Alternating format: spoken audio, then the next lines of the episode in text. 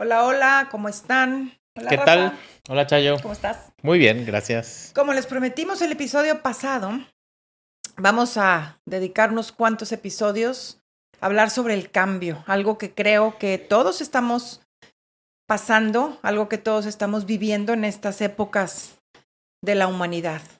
¿Qué opinas? Completamente de acuerdo. Esta nueva serie eh, de episodios las vamos a centrar el cambio desde diferentes perspectivas y hoy queremos eh, eh, enfocarnos en el cambio un poco a nivel filosófico, apoyándonos en tres visiones específicas, sobre todo de grandes tradiciones espirituales. Una va a ser el hinduismo, otra va a ser el budismo y otra va a ser el, cristianismo, ¿no? Que saben que pues son parte de nuestro Dream Team de una u otra forma, ¿no? Porque creemos que las tres nos van a ayudar a abordar el cambio desde una perspectiva distinta. Em, en, las, en las tradiciones de la India hace muchos años, o sea, el, hinduismo todavía está mucho anterior al budismo, porque pues Siddhartha estudió en las escuelas hinduistas. Eh, y es muy interesante porque cuando hablas del, cuando estudias los textos de esas tradiciones, están hablando de muchos conceptos que creo que ahora es clave, como ya la religión y la ciencia van a poder hacer las paces mucho cuando se puedan dar cuenta de que estaban hablando de cosas muy similares, muchas de ellas inasequibles, muchas de ellas que no vamos a poder comprender. Pero en ese momento ya en la India se estaban hablando de partículas atómicas, se estaban hablando de la expansión del universo, se estaban hablando de cómo los planetas tienen cierta vida, de cuánto duran, de los diferentes tipos de vida. Y como obviamente pues si lo vemos desde una perspectiva el lenguaje pues es muy avanzado para esa época pero no necesariamente en este como ya hemos hablado la espiritualidad infantil y espiritualidad madura se tenía que modular mucho de este entendimiento para poderlo centrar en un lenguaje en el que se pudiera entender, quizás usando alegorías o, o deidades o mitos o leyendas, todas las tradiciones a final de cuentas tienen una leyenda de cómo surge el mundo, ¿no? Y, esto es algo que también ocurre en el hinduismo. Entonces, eh, en el hinduismo eh, hay tres fuerzas que siempre están operando en la creación, que es la fuerza de el origen o la creación, algo o alguien en este momento se está creando, eh, es la, después viene la fuerza de la preservación o del sostenimiento, o sea, algo en este momento continúa su proceso. Y después viene la tercera fuerza, que es el cambio o la destrucción, ¿no? La transformación, más bien. Entonces, estas tres fuerzas se comportan eh, la trilogía también en el hinduismo hay una trilogía, que se les tuvo con el tiempo que poner carita y nombre, ¿no? Eh, a la fuerza que crea se le conoce como Brahma, a la fuerza que sostiene como Vishnu y a la fuerza que transforma como Shiva. Entonces, estas tres fuerzas, si las vemos, o sea, el enfoque que nos gusta darle a este primer approach es como el enfoque cosmológico, porque es algo que está ocurriendo en cada momento en el universo y que es algo que si podemos entender nos vamos a dar cuenta que hay un baile constante entre estas tres fuerzas que están constantemente eh, permutándose, interactuando y que estas tres deidades entonces son las que nos podemos relacionar con este tipo de cambio. Eh, el mantra Om, por ejemplo, que es el quizás el mantra más popular de toda la, de todo Asia en muchas tradiciones, precisamente está compuesto por tres partes, que es la A, la U y la M. Y em, estas, estas, tres letras simbolizan precisamente la fuerza que crea, la fuerza que sostiene y la fuerza que transforma. Entonces, por eso muchas veces a este mantra le dicen que es el mantra de la creación, en el sentido de que todo es vibración y en el sentido de que si yo canto este mantra, entendiendo que me estoy sintonizando con las fuerzas que constantemente están operando en el universo, entonces entraría en un estado de comunión cósmica, si yo lo pudiera ver así. ¿Qué opinas? Me encanta. Fíjate, eh, fíjate en realidad el, em, la fuerza que crea pues, es precisamente si lo comparamos un poquito con la ciencia, pues en el momento en que las células se van se empiezan a multiplicar Sí. o los átomos empiezan su movimiento, en ese instante, pues viene un fragmento de ese campo electromagnético, Sí. esa, esa fuerza del todo, lo que mueve todas las fuerzas que rigen las leyes del universo y rodean esas células que empiezan a desdoblarse, que a final de cuentas, pues le está dando vida. Sí. Y es que ahorita que te estaba oyendo hablar y dices, mira qué, qué interesante porque es a final de cuentas lo mismo en otro idioma Sí, de las explicaciones científicas que como dices tú en aquellos tiempos, pues no, no, no tenían todas estas explicaciones científicas, este idioma científico, no tenían aparatos como para poder medir correcto. las cosas, porque luego, ¿qué pasa? Pues sí, esas células que se empiezan a multiplicar, eh, empiezan a formar un nuevo cuerpo, un nuevo elemento, digamos, Sí, y ese campo electromagnético que lo rodea está, lo sostiene toda la vida, que es lo que vendría siendo lo que sostiene. sí, Y cuando el campo electromagnético se desprende, pues la materia se desintegra. O sea, es la transformación. Es porque correcto. al final de cuentas, la energía, como dijo alguno de nuestros científicos favoritos, exacto. la energía no se, no se Crea ni se sino destruye. exacto, sino está en constante transformación. Lo que nace o se crea y se, y se destruye es la materia. Es correcto. Entonces, qué interesante porque es, es como poder integrar, nuestra palabra favorita, Exacto. es poder integrar, ahora sí, desde los viejos tiempos, desde las viejas creencias, este, hasta ahora sí irlas, digamos que mezclando, integrando Sí. con todo lo que ahora la ciencia nos dice, ¿verdad? Sí, creo que es este movimiento muy bonito de hacer este matrimonio porque si podemos quedarnos con la esencia de lo que esta gente trata de decir y lo llevamos al lenguaje limpio, a final de cuentas, que usa la ciencia, ahí es donde creo que se pueden hacer grandes avances porque nadie va a tener la razón, porque cuando la ciencia tenga en cierta forma la humildad de poder ver que los conceptos como el infinito, los conceptos como el más allá, Exacto. lo que se podrá llamar Dios es algo que va a escapar a nuestro Claro. raciocinio mundano. ¿no? En ese momento y cuando también todas las tradiciones espirituales puedan deshacerse de mucho de este equipaje que a veces complica o, o- o- o hace las cosas un poco más difíciles de entender, en ese momento van a poder ver que están hablando de lo mismo y todo se va a simplificar, que creo que ya está pasando. Yo también creo. ¿No? Como por ejemplo, este, el, el Kibalión, que es el, destila, el destilar la filosofía de Hermes Trismegisto, se queda con los siete principios, que son súper científicos, porque no están hablando de nada más que de polaridad, de causa y efecto, de ese tipo de cosas que ya son muy medibles a nivel de ciencia. Entonces, eh, esta parte de poder sentirnos como el cosmos, de poder sentirnos como parte de, de poder bailar, hay una parte, porque Shiva se puede entender como esta fuerza que transforma, pero también Shiva eh, sería como el todo, ¿no? Claro. Y hay una figura de Shiva que se llama Shiva Nataraya, que es el que está bailando, que precisamente describe este Claro. baile del universo que está haciendo que todo embone en un lugar y por una razón. Fíjate, ahorita que dijiste eso, me acordé del de Anthony de Melo, el, sacerdote jesuita que me encanta. Él, él en uno de sus libros, El canto del pájaro, que usamos mucho para, para mm, nuestras clases, porque Sí. tiene muchas analogías, habla precisamente de esto.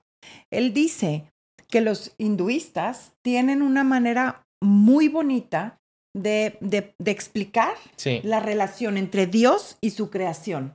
Y dice precisamente esto, dice que Dios es el bailarín Exacto. y la creación es la danza.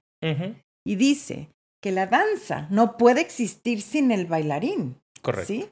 Sin embargo, son dos cosas unidas más individuales, porque la danza no puede existir sin el bailarín. Si el bailarín para, la danza deja de existir, que eso sería Shiva. Sí. Justamente, Shiva Nataraja, que está bailando ese baile cósmico, que es muy también afín a la idea del Tao, por ejemplo, que el Tao volvería a ser precisamente esta combinación del baile y que ese orden o ese Tao, que es el orden perfecto de las cosas, que también está fluctuando en cada momento, es lo que permite que todo ocurra. Y la labor de una persona es precisamente no ir en contra de ese Tao, que ese va a ser un poquito uno de los siguientes capítulos cuando veamos qué podemos derivar del cambio, ¿no? Claro. Pero en esta primera sección, ¿no? Nos, o sea, queremos hacer hincapié como el cambio a nivel cósmico, pues es algo que está constantemente ocurriendo y obviamente pues en el plano terrenal también, ¿no? Pero eh, pues todas estas cuestiones cosmológicas a final de cuentas ayudan mucho a poder entender o situar, pero pues no van a cambiar mucho mi realidad aquí. que yo sepa que las estrellas están dando, claro. dando las vueltas, ¿no? Claro. Pero aquí es donde podemos llegar a otro nivel. Por ejemplo, en el budismo, Siddhartha habla de una idea crucial también que le dice la impermanencia, ¿no? eh, a estas, en esos momentos que justamente era, coincide con los griegos y con los grandes filósofos, sí se ponían realmente a escarbarle mucho y creo que fue la época de oro de empezar a usar la cabeza para querer controlar todo, que está bien, pero si lo explotamos de forma pues de forma no correcta nos acaba metiendo en rollos interminables de los que nunca vamos a salir, porque al final de cuentas nadie va a saber, ¿no? Sí, son cosas son cosas que se escapan ya al entendimiento humano y creo que tiene una lógica bastante sencilla. O sea, si podemos ver que eh, nosotros, cada uno de los individuos, somos un puntito en el planeta y el planeta a final de cuentas es un punto en el universo y el universo, etcétera. Nos vamos así. Si nos vamos midiendo, pues somos un puntito de un punto, de un punto, de un punto, de un punto. Entonces, creo que es, es tan grande el todo que escapa a la capacidad del entendimiento humano. Sí, completamente. es, es, más bien el, el, poder soltarnos al sentir más que al entender todo lo que va más allá de, de, pues, de la vida y la muerte, lo tangible, etc. Sí, que aquí lo, lo, ya aterrizado acá, porque ya usamos, o sea, la idea esta de, de Siddhartha, que hay muchos debates filosóficos, sobre todo cuando si esta figura omnipotente cambia o no cambia, pero eso ya tampoco nos importa, sino lo que lo importante o rescatable aquí de la idea de la impermanencia es que todo está en constante cambio, que esto suena muy bonito en los memes, en las tarjetas, en todas las cosas que uno dice aquí, suena muy bonito, la cuestión, como diría nuestra querida amiga Lucía, es que la teoría está muy bien, pero la cuestión es ponerla en práctica, porque esta idea de la impermanencia es el poder darte cuenta que todo está en constante cambio y que esta impermanencia, eso es algo que constantemente ocurre y que todo está en un proceso de transformación. Ahora, hay impermanencia obvia, o sea, si se me cae el celular y se rompe, pues ya, no funciona, se rompió, ya, ya, no existe. Pero hay impermanencia sutil. Por ejemplo, si yo no muero de forma abrupta, yo estoy acercándome cada día más a mi final. Por más de que nos inyectemos y nos estiremos y nos hagamos, ¿no? O sea, hoy al final del podcast estás 30 minutos más cerca del día de tu muerte. ¿Cuándo va a ser? No sé. Esto no es para deprimirse, sino para poder entender. La teoría es esta. Si yo entiendo que todo está constantemente cambiando, entonces sé, por ejemplo, que las situaciones adversas que yo tengo no van a durar para siempre, ¿no? Sí, y al otro, el otro, el otro de la moneda. Las cosas bonitas que yo tengo, todo lo que me gusta o mi amor, ¿no? Tampoco va a durar para siempre. Que no se trata para ir deprimido, sino realmente poder disfrutar en el momento sabiendo que lo puedes perder.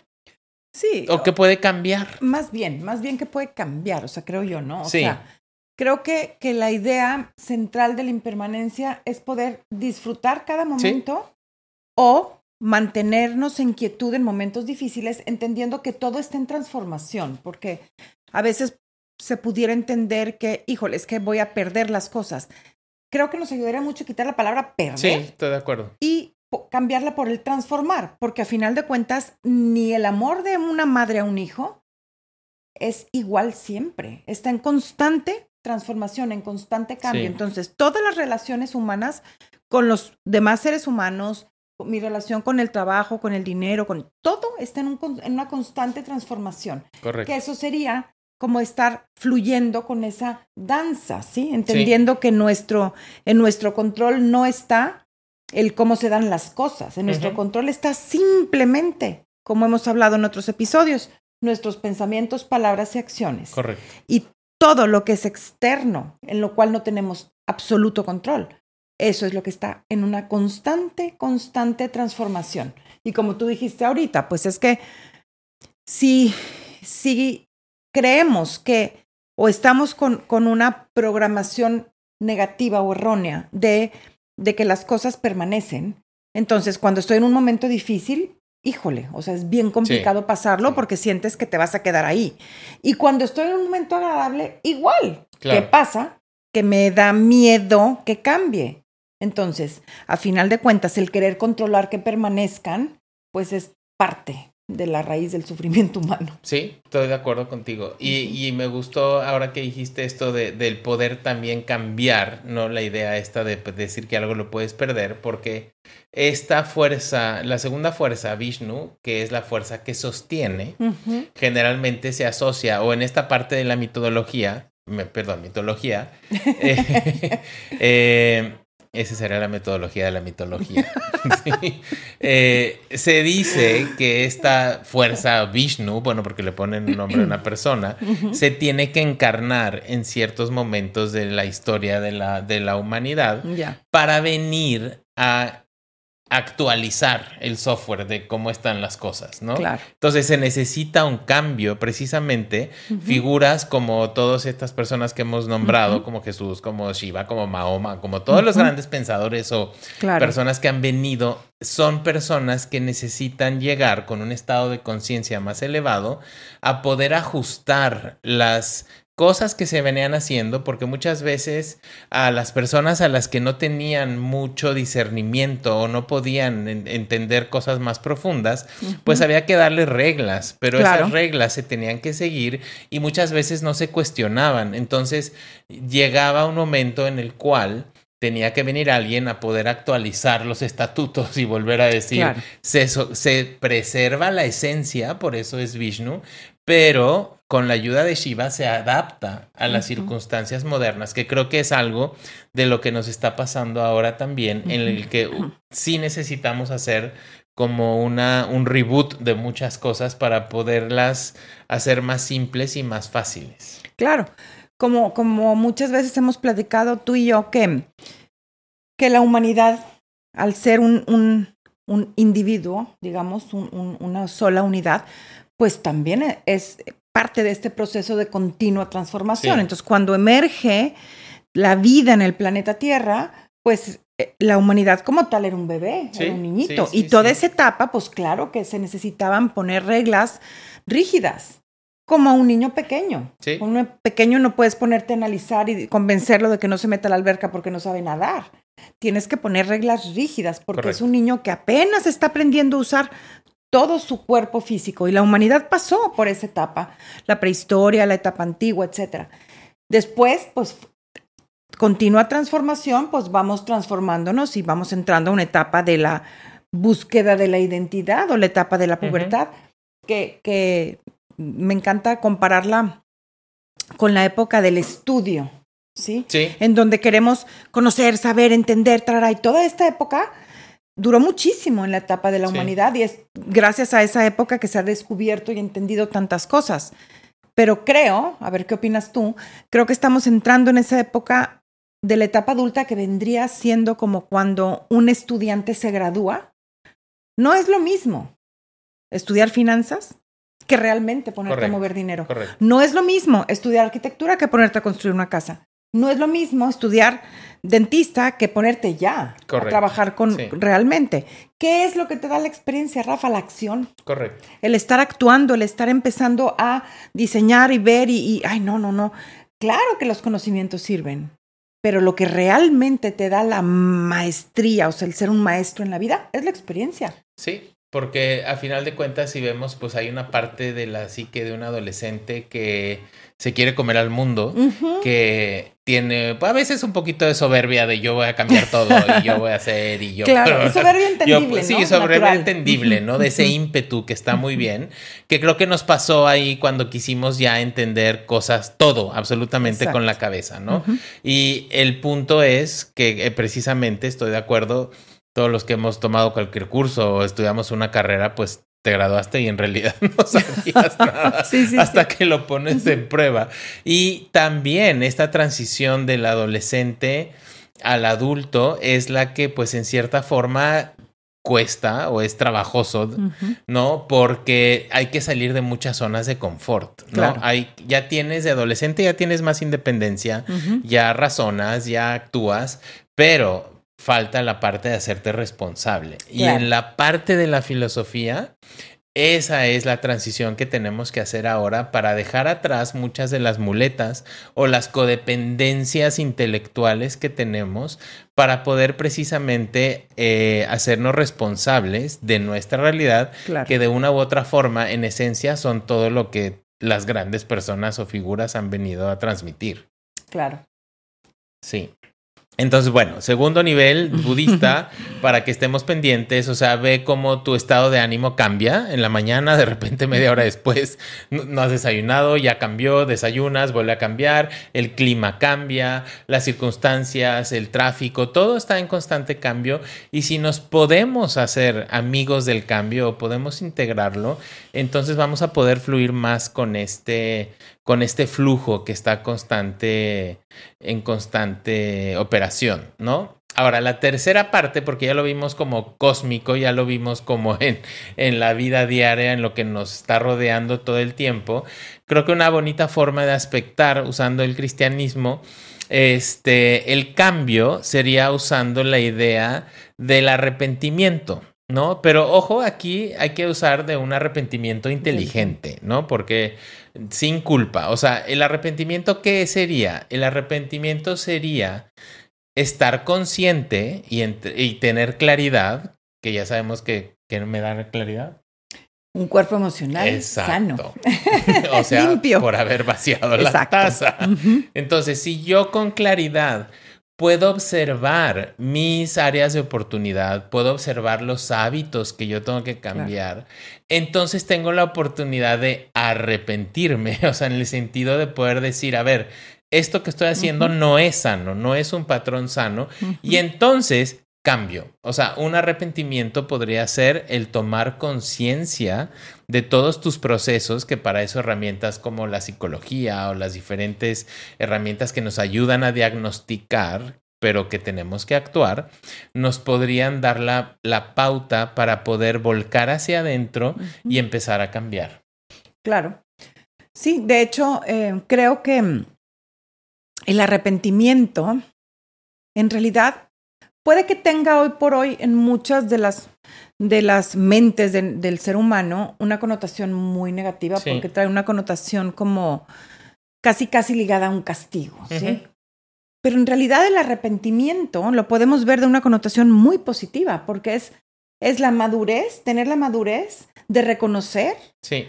mis errores, así de sencillo, así de sencillo. Entonces, si hemos estado hablando y estamos... Em, integrando la idea de que nosotros creamos nuestra realidad con cada uno de nuestros pensamientos, nuestras palabras y nuestras acciones, pues el poder analizar cuáles son mis patrones de acción que tengo que me llevan o me impulsan a ejecutar una, una acción no virtuosa que me trae un resultado desagradable, precisamente el arrepentimiento. Es, es poder decir, ok, analizar mi personalidad o analizar lo que estoy viviendo qué es lo que no me gusta, me arrepiento, o sea, reconozco que no me trae eh, un futuro agradable y cambio la acción, que se vendría siendo un real arrepentimiento.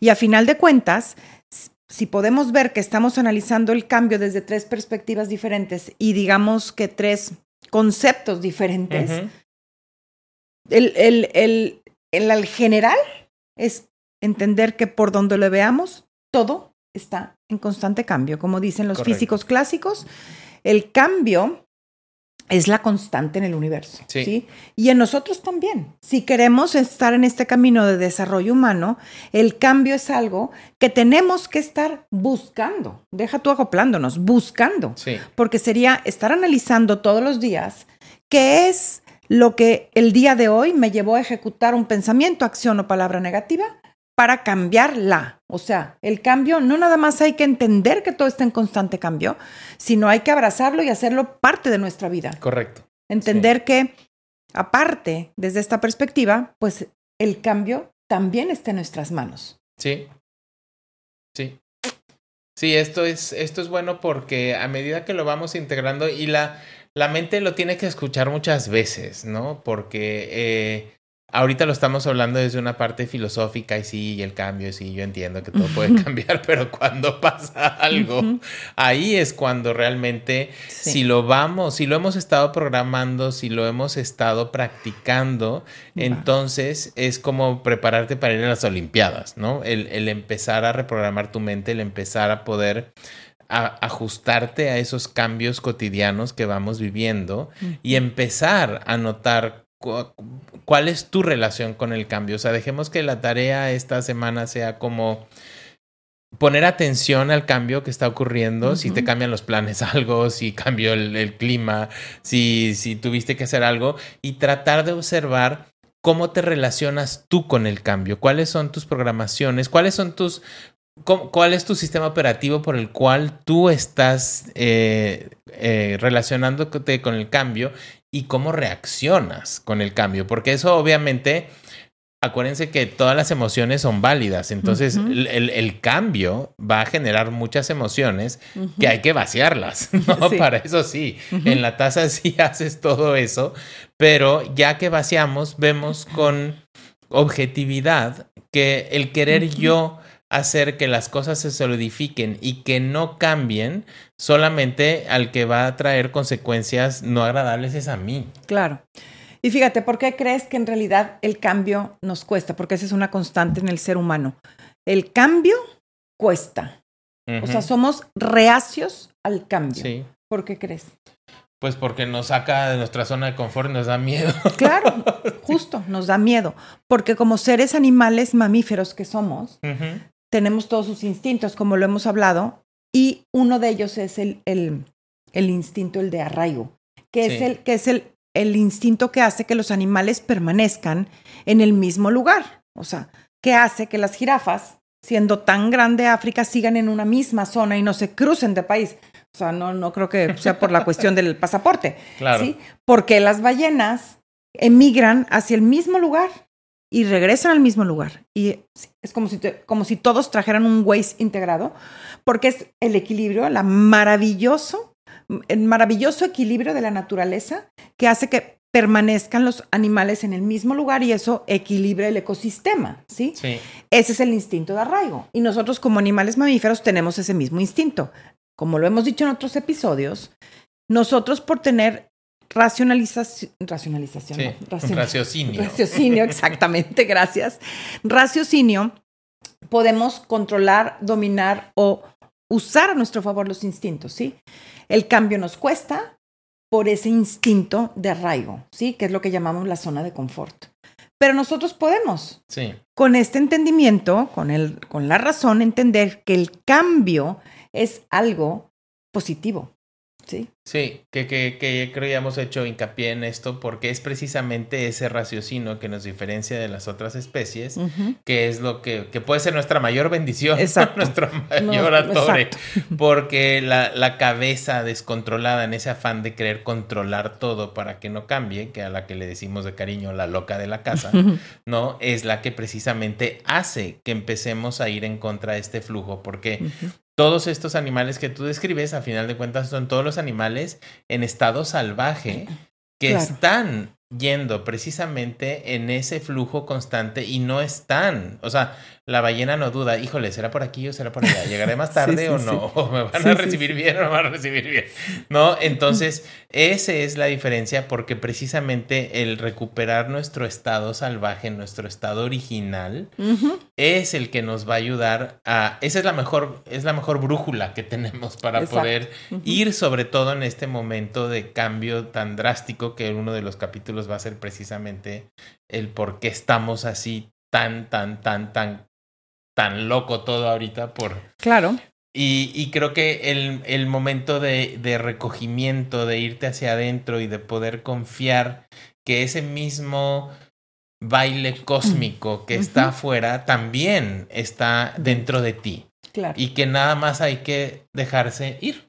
Claro, y que todo en esta danza, todo, todo y todos estamos realmente siendo parte de la danza, desde lo más pequeñito hasta lo más grande, desde la hormiguita hasta en sí el universo completo. Sí. Observa en estas épocas de cambio que pasó en el planeta Tierra la pandemia.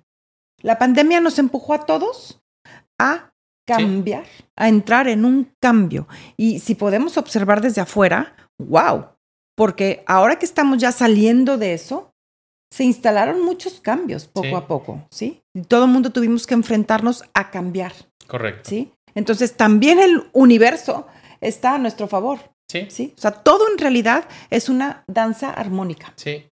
Y, Sí. Lo, y lo importante ahorita con este punto que tocaste es con el libre albedrío y la conciencia que tengamos, porque se, esto pues pudo haber sido una gran oportunidad o una gran desgracia de cada quien decidió cómo Claro. verlo, ¿no? El poder parar, observar y ahora creo que la gran, eh, la gran tarea para todos es capitalizar todos esos cambios y hacer que entren al sistema operativo, porque si ya lo viví, pero regreso a mis hábitos prepandémicos de las cosas que no me servían, pues entonces Claro. el ejercicio se queda un poco perdido ahí.